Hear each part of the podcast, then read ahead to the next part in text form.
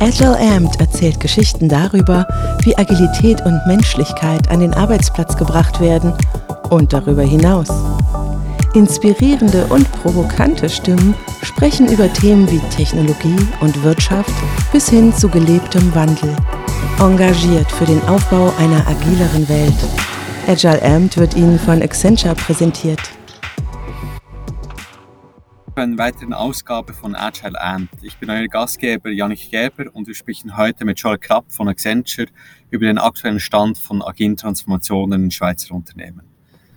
Joel Krapp begleitet seit über zehn Jahren Transformation von Unternehmen. Aktuell unterstützt er Organisationen als Senior Manager bei Accenture auf ihrer digitalen Reise. In der Vergangenheit konnte auch Joel ein breites Spektrum vielseitiger Erfahrungen sammeln, Beispielsweise hat er als Head Lean Portfolio und Agile Transformation bei der Migro die agile Transformation verantwortet und über 1000 Menschen in eine skalierte agile Zusammenarbeit geführt.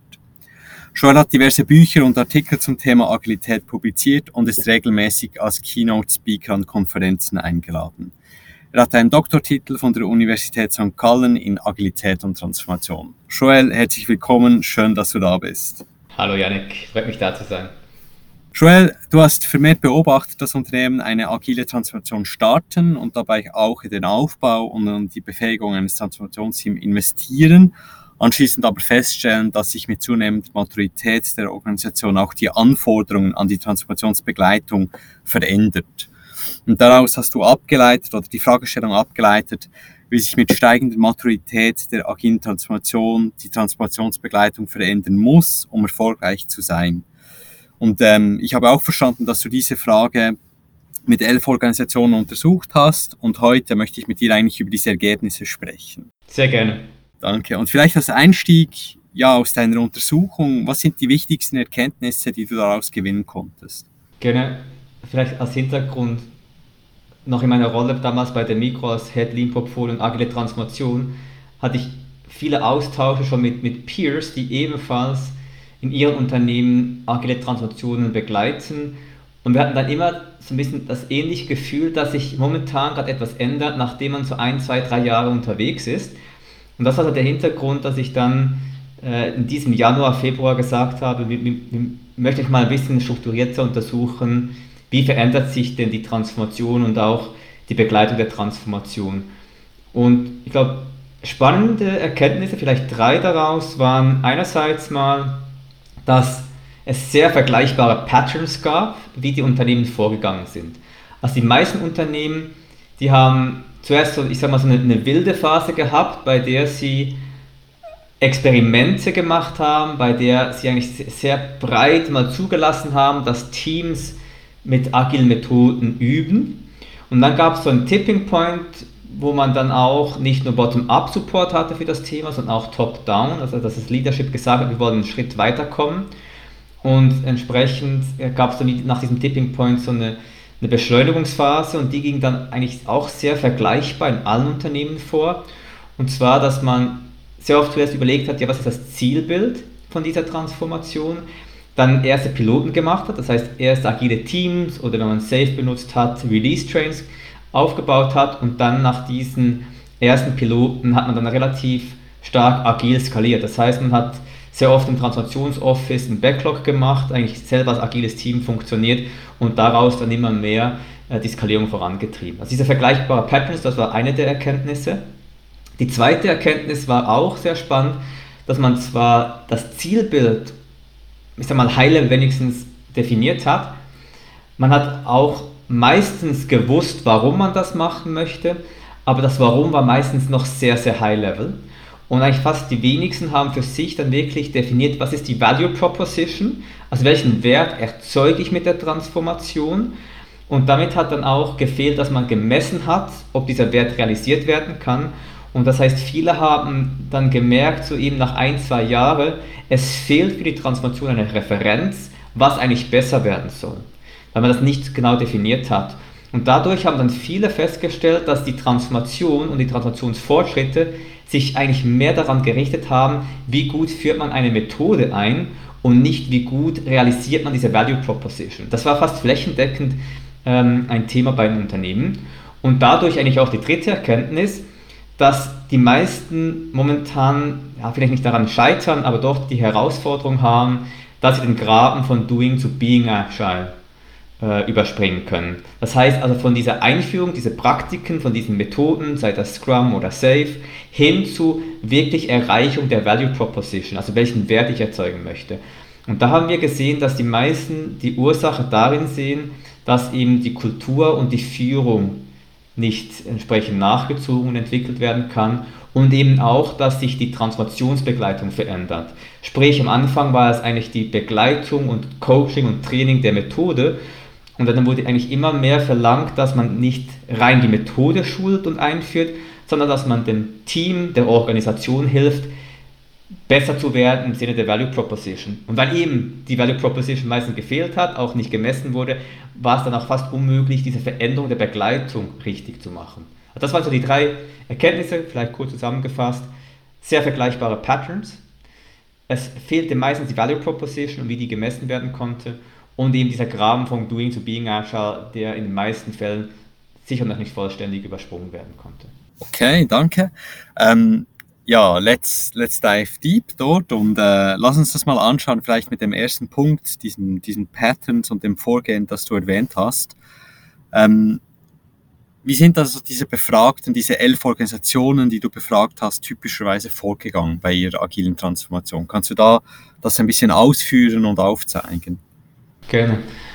Wie, wie gesagt, die, die meisten haben halt mal bottom-up angefangen, äh, sei es agile Teams, sehr oft natürlich in der IT, in der Softwareentwicklung, das ist der, der Klassiker, dass dort mit Scrum gearbeitet wurde, dass man erste Projekte nicht mit Wasserfall gemacht hat oder wenigstens die Implementierung äh, iterativ gemacht hat, also eigentlich ein hybrides Projektmanagement.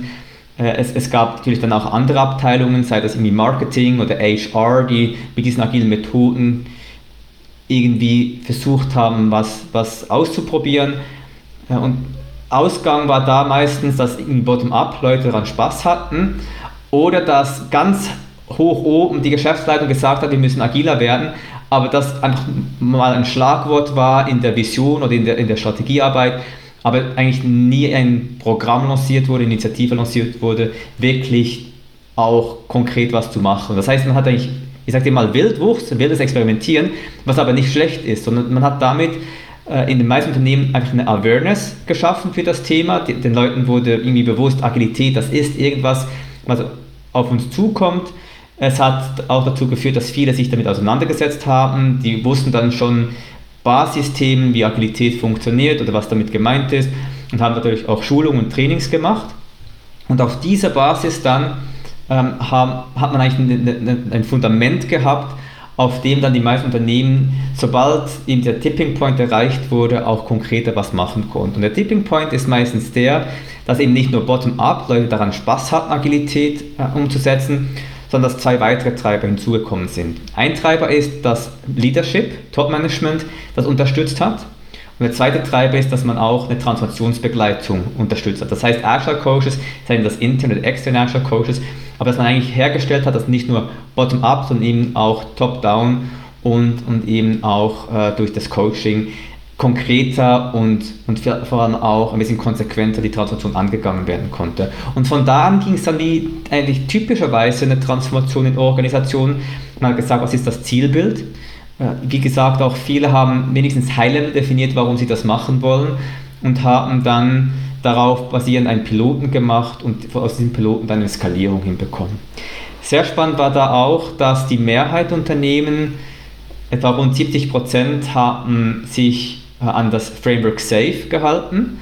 Der Hintergrund da war, dass SAFE recht einfach verständlich ist, dass es sehr verbreitet ist. Das heißt, man kann recht einfach Trainings einkaufen dabei. Äh, man kann recht einfach im Internet äh, nachlesen, was das eigentlich alles meint. Und ähm, dann hat man so eigentlich eine gute Grundlage gehabt, um, um die Skalierung für die ganze Organisation hinzubekommen. Das haben viele Safe genommen. Jene, die nicht Safe genommen haben, haben sich sehr stark an Safe angelehnt. Also sie haben eigentlich ein eigenes Framework entwickelt und sich da an Safe angelehnt. Natürlich gibt es auch andere Skalierungsframework wie Scrum of Scrum oder Less, aber das war bei den Unternehmen, die wir untersucht haben, dann höchstens ein Teilgebiet, weil, weil weder Scrum of Scrum noch Less helfen dir ja zu skalieren mit Governance und, und Portfolio auf wirklich dann größeren Unternehmen. Und wir haben meistens größere Unternehmen untersucht, die äh, mindestens 300 Leute auf der agilen Reise hatten, meistens sogar noch mehr. Okay, du hast vorhin es schon zwei, dreimal erwähnt oder immer wieder darauf hingeführt, so dieses Messen. Ähm, und mich würde interessieren, warum ist das Messen einer Transformation eigentlich so wichtig? Warum müssen wir das unbedingt tun? Genau, ich glaube, ich, ich habe es bei den Kenntnissen schon mal angedeutet. Der Ursprung vom Messen ist einfach mal zu wissen, was soll besser werden. Also ich messe ja nicht einfach aufs Blau hinaus, sondern Messen ist eine Ableitung aus einer Diskussion, was soll besser werden. Und das messe ich dann. Und dann wird Messen zu dem, mit dem zu einer Orientierung, es wird zu einer Referenz. Also wenn ich nicht messe, dann weiß ich nicht, was besser wird. Und dadurch wird es dann in der Konsequenz, wenn ich die Transformation begleiten möchte, äh, entweder bleibt es irgendwie eine willkürliche Transformation, wo man keine einheitliche Richtung hat, oder, und das war bei den meisten Unternehmen der Fall, es bleibt ein sehr methodischer Fokus. Insbesondere die, die dann Safe genommen haben, die haben sich dann in der Transformation eigentlich fast und eigentlich fast immer einheitlich so genannt zu stark auf das Framework fokussiert, weil sie immer diskutiert haben, ja, wenden wir das Framework schon richtig an oder nicht. Das war die Transformationsdiskussion. Und es war nicht die Transformationsdiskussion, was wollen wir eigentlich erreichen, was ist der Outcome, wie man dem ja auch sagen kann, und wie erreiche ich den und was muss ich machen, damit sich das Outcome auch verbessert. Und diese Diskussion ist eigentlich gar nicht möglich, wenn ich nicht messe. Und das ist, ich, aus meiner Sicht einer der Hauptgründe, warum Messen so wichtig ist. Und weitere Gründe sind natürlich auch, dass so eine Transformation sehr oft aus der IT heraus getrieben wird, weil dort auch sehr große Hebel sind. Das bedeutet aber auch, man braucht ein Business Buy-in. Und diesen Business Buy-in, den bekomme ich vor allem dann, wenn ich dem Business zeigen kann, es nützt mir auch etwas, das am Ende ein Business Outcome ist. Und deshalb ist Mess natürlich auch für Support vom Business, von Stakeholdern, vom Sponsoren ohnehin, aber sehr wahrscheinlich auch von Mitarbeitern. Also sehr oft wird ja auch eine Größe genannt von Mitarbeiterzufriedenheit, Mitarbeiterengagement. Und wenn man eben auch sieht, datengetrieben, dass sich genau solche Dinge auch verbessern für die Mitarbeiter, dann habe ich nicht nur im Top-Down-Support, sondern auch Bottom-Up-Support. Und ich glaube, das ist dann der dritte Grund, neben Business Buying generell, weil ich sehr datengetrieben Feedback bekomme. Also ich habe immer eigentlich eine datengetriebene Orientierung, was ich lernen und verbessern kann. Und das sind aus meiner Sicht deshalb äh, wichtige Gründe, warum man eigentlich viel mehr messen müsste und warum es eigentlich auch fast ja, sehr überraschend war, dass nicht mehr gemessen wurde in den Transformationen, die wir untersucht haben. Okay, das, das macht alles Sinn, was du sagst. Du hast mich überzeugt. Ich, ich möchte jetzt auch beginnen, äh, Transformation zu messen. Und hast du da zwei, drei Tipps? Worauf muss ich achten? wenn ich beginnen will, eine Transformation zu messen, oder vielleicht gibt es auch ähm, Good Practices oder, oder Erfolgspatterns, die wir anwenden können dort. Zuerst muss man sich natürlich klar werden, warum messe ich überhaupt? Ähm, und mit dem meine ich, was ist meine Value Proposition? Und je, je, nach Value Proposition der Transformation, also möchte ich Time to Market verbessern, möchte ich Kundenzufriedenheit verbessern, möchte ich Mitarbeiterzufriedenheit verbessern. Also was ich genau erreichen möchte, heißt natürlich dann auch, äh, ich messe ein bisschen was anderes und ich messe auch vielleicht ein bisschen was anderes. Aber mal, wenn, wenn wir das mal als Grundlage vorwegnehmen, dann glaube ich, gibt es sicher noch drei weitere Erfolgsfaktoren. Und der erste ist, lieber mal früh starten und nicht zuerst zwei Jahre warten, bis die Datengrundlage da ist. Das haben viele Unternehmen auch gesagt. Es fehlt die Datengrundlage, um die perfekt passenden Metriken zu erheben, die man eigentlich erheben möchte. Und das ist, das ist verständlich. Aber ich glaube, wenn wir schon Agilität ja einführen wollen, dann müssen wir selber auch agil sein, wenn es darum geht. Und das heißt, lieber mal früh starten, mal schauen, ähm, was habe ich überhaupt für Metriken, die ich messen kann und so eigentlich schon in einen Rhythmus zu kommen, um messen zu können. Also lieber etwas äh, zu haben, das ich verbessern kann, als einfach zu sagen, ich warte auf die perfekte Lösung und erst dann beginne ich zu messen. Der, der zweite Punkt, glaube ich, ist, dass man versuchen sollte, von Anfang an bereits outcome-based zu messen. Das ist natürlich sehr, sehr schwierig und natürlich ist auch der Einfluss auf diese Metriken eigentlich nie direkt. Ich kann direkt beeinflussen, ob ich ähm, Scrum mache oder Kanban. Ich kann meistens als Team direkt beeinflussen, wie viele Stories das ich habe, aber ich kann nicht direkt beeinflussen, was die Kundenzufriedenheit ist. Und es geht beim Mess ja nicht darum, dass ich die perfekte Messgröße habe, sondern dass ich daraus lerne und besser werde.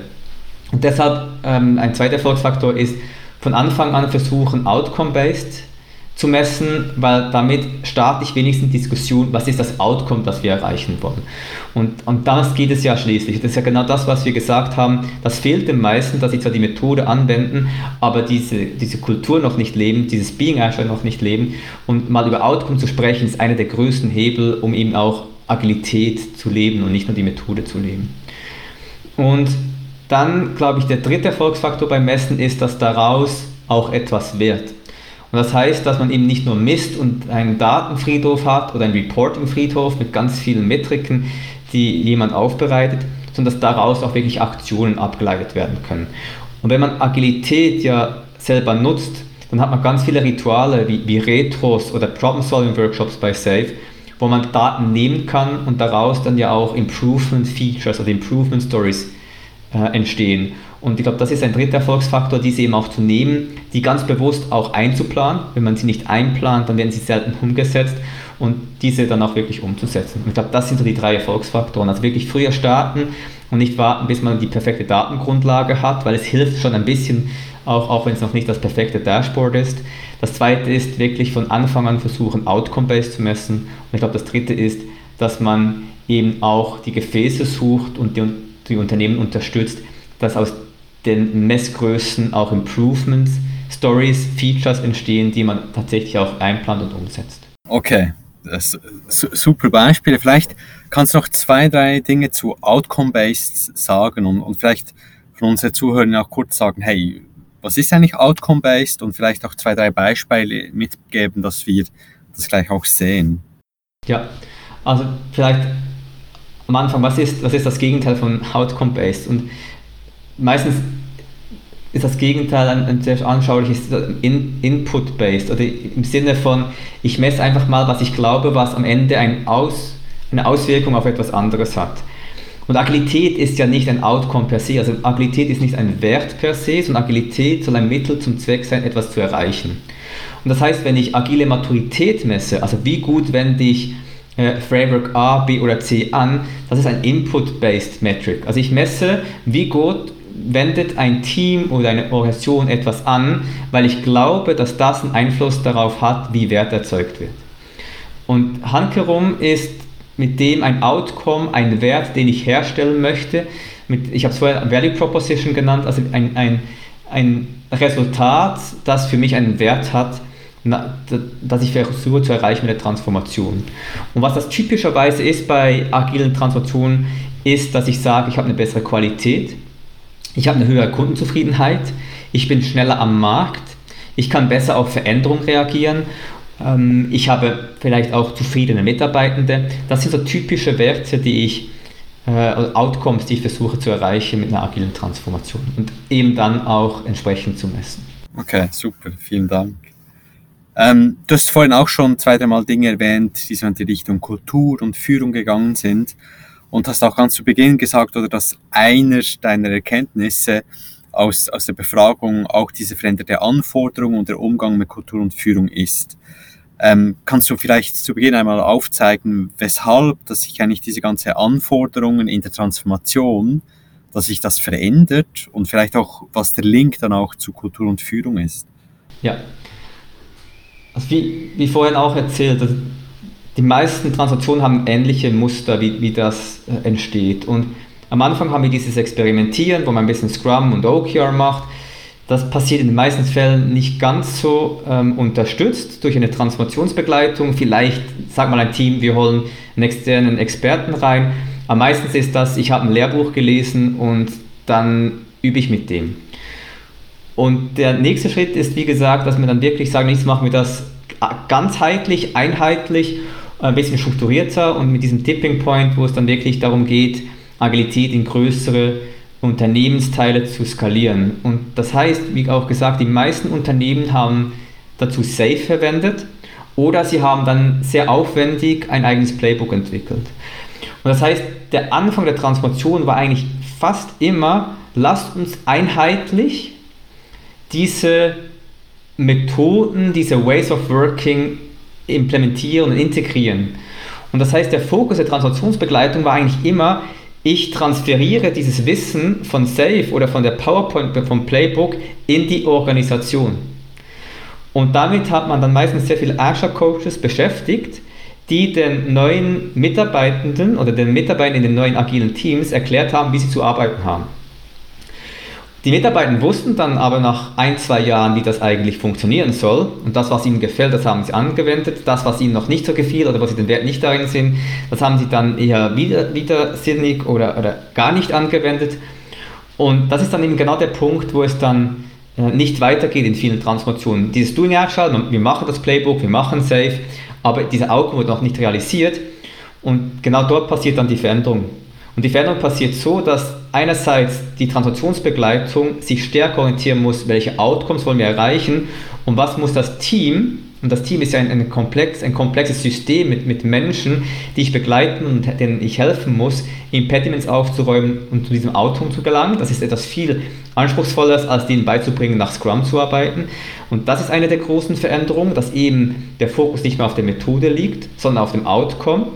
Und die zweite große Veränderung ist, dass mit der Skalierung von Agilität eigentlich die Methode an sich ja immer neu, mehr neue Rollen mitbringt, die sich selber um die Team- oder auch um die Organisationsentwicklung kümmern soll. Also Scrum Master, Release Train Engineer, People Developer, Chapter Heads und wie sie alle heißen, das sind Rollen, die wirklich auch ja in der Agilität genutzt werden, um dieses Continuous Improvement sicherzustellen. Und damit verlagert sich auch die Verantwortung der Transformation immer mehr von diesen Coaches, die am System arbeiten, hin zu den Rollen im System, die aber im System am System arbeiten wollen. Und dadurch äh, hat auch der Azure Coach, der dann außerhalb vom System ist, eine neue Rolle. Also er ist nicht mehr der, der eigentlich, der, der eigentlich diese Methode beibringen soll, sondern er wäre dann eher dazu da, am System den, den Menschen zu helfen, Dinge aufzulösen, die vielleicht ein Scrum Master, ein RT etc. nicht auflösen kann. Okay, wenn ich, wenn ich dir so zuhöre, dann habe ich den Eindruck, das passiert so in einem Prozess und, und ist auch ein bisschen phasenweise. Eben, wir, wir beginnen mal, dann geht es zum nächsten Schritt und zum nächsten Schritt. Ähm, und dann glaube ich immer sofort, ja, dann könnte ich ja sicher etwas antizipieren in diese Veränderung, wenn ich ja weiß, ich entwickle mich und irgendwann bin ich, irgendwann bin ich dann an diesem Punkt. Ist, ist das möglich? Und wenn ja, gibt es da Dinge, die man tun kann, um eben diese Veränderung zu antizipieren?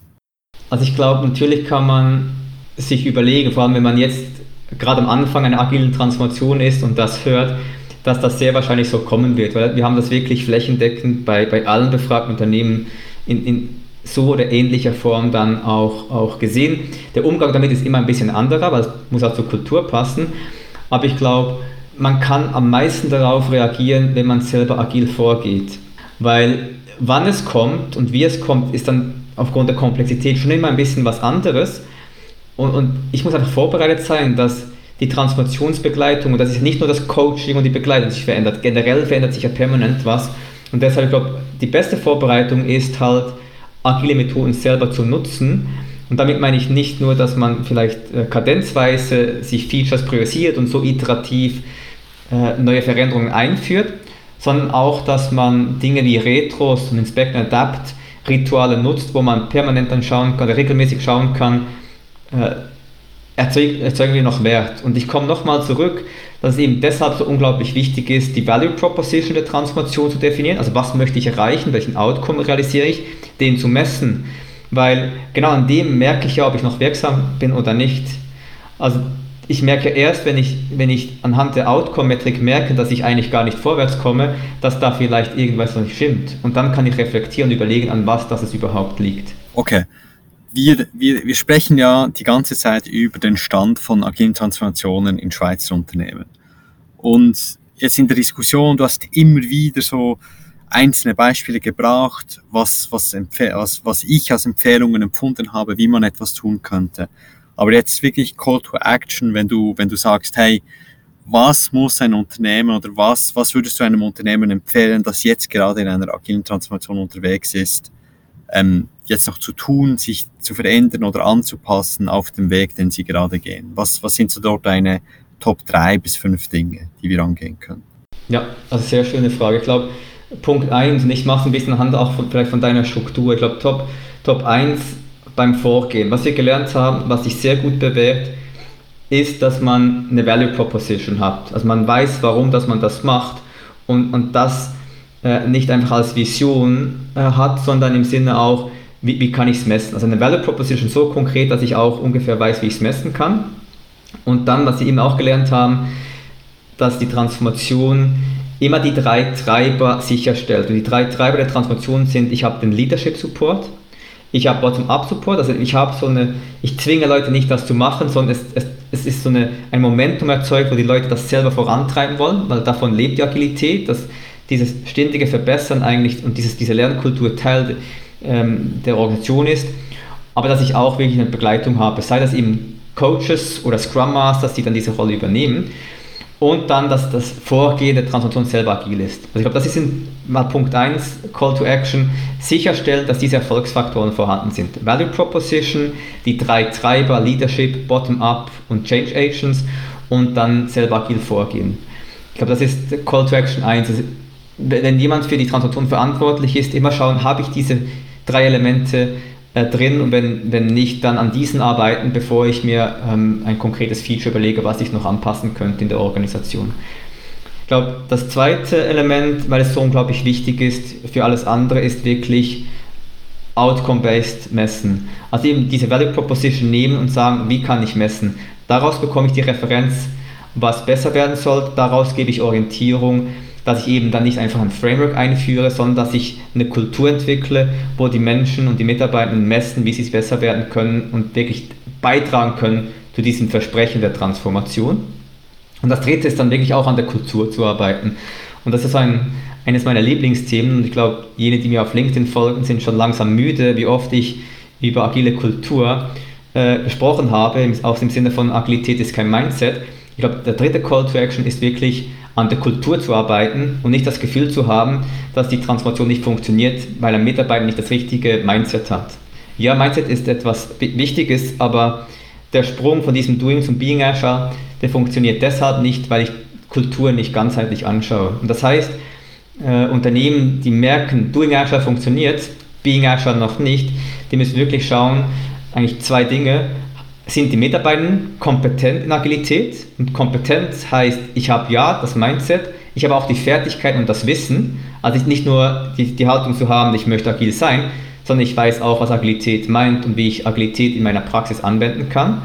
Aber das Individuum an sich eben ist alleine noch nicht das Richtige. Und deshalb das zweite Element, das Individuum braucht auch die richtigen Rahmenbedingungen. Das heißt, ich bin in einem richtigen Akteurennetzwerk, die Teams, die Organisationen, die verhalten sich so, wie man das möchte und wie das gewünscht ist bei, bei Being Agile. Man arbeitet an Interaktionen, also wie kommunizieren und arbeiten die Mitarbeiter zusammen, also Ways of Working anpassen und dann vor allem auch an den Systemen anpassen. Arbeitsinfrastruktur, Architektur, generell Governance, Organisationsstruktur, HR-Prozesse, Finanzprozesse, das alles beeinflusst auch, wie wir, wie wir äh, eigentlich eine Kultur bei uns und in, und in Organisationen haben. Und das wären so die drei Calls to Action, dass man sagt, Erfolgsfaktoren bei der Transformation sicherstellen, unbedingt anfangen zu messen, wenn man das noch nicht macht und daraus dann wirklich auch Verbesserungen abzuleiten. Und das dritte ist wirklich ganzheitlich an der Kultur zu arbeiten. Hey, super Antwort. Vielen, vielen Dank. Ähm, ich habe heute ganz, ganz viel gelernt. Das wäre es wieder gewesen mit dieser Ausgabe von Agile Amp. Und wenn es euch genauso geht, wie es mir gegangen ist und ihr eben auch so viel gelernt habt, dann freuen wir uns, wenn ihr diesen Podcast ähm, einem Kunden, einem Freund, einem Mitarbeiter weitererzählt und, und uns helft, das Wort Agilität weiterzubringen. Danke, Joel, dass du dabei warst. Hat, mich, hat mir sehr viel Spaß mit dir gemacht. Danke, Janik. Hat mich auch sehr gefreut. Bis bald.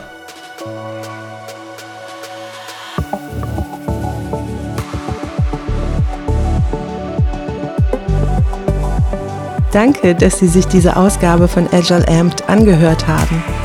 Wenn Sie etwas Neues erfahren haben, würden wir uns freuen, wenn Sie Ihren Freunden, Kolleginnen oder Kunden von diesem Podcast erzählen. Für weitere inspirierende Gespräche abonnieren Sie Agile Amped auf Spotify oder Apple Music.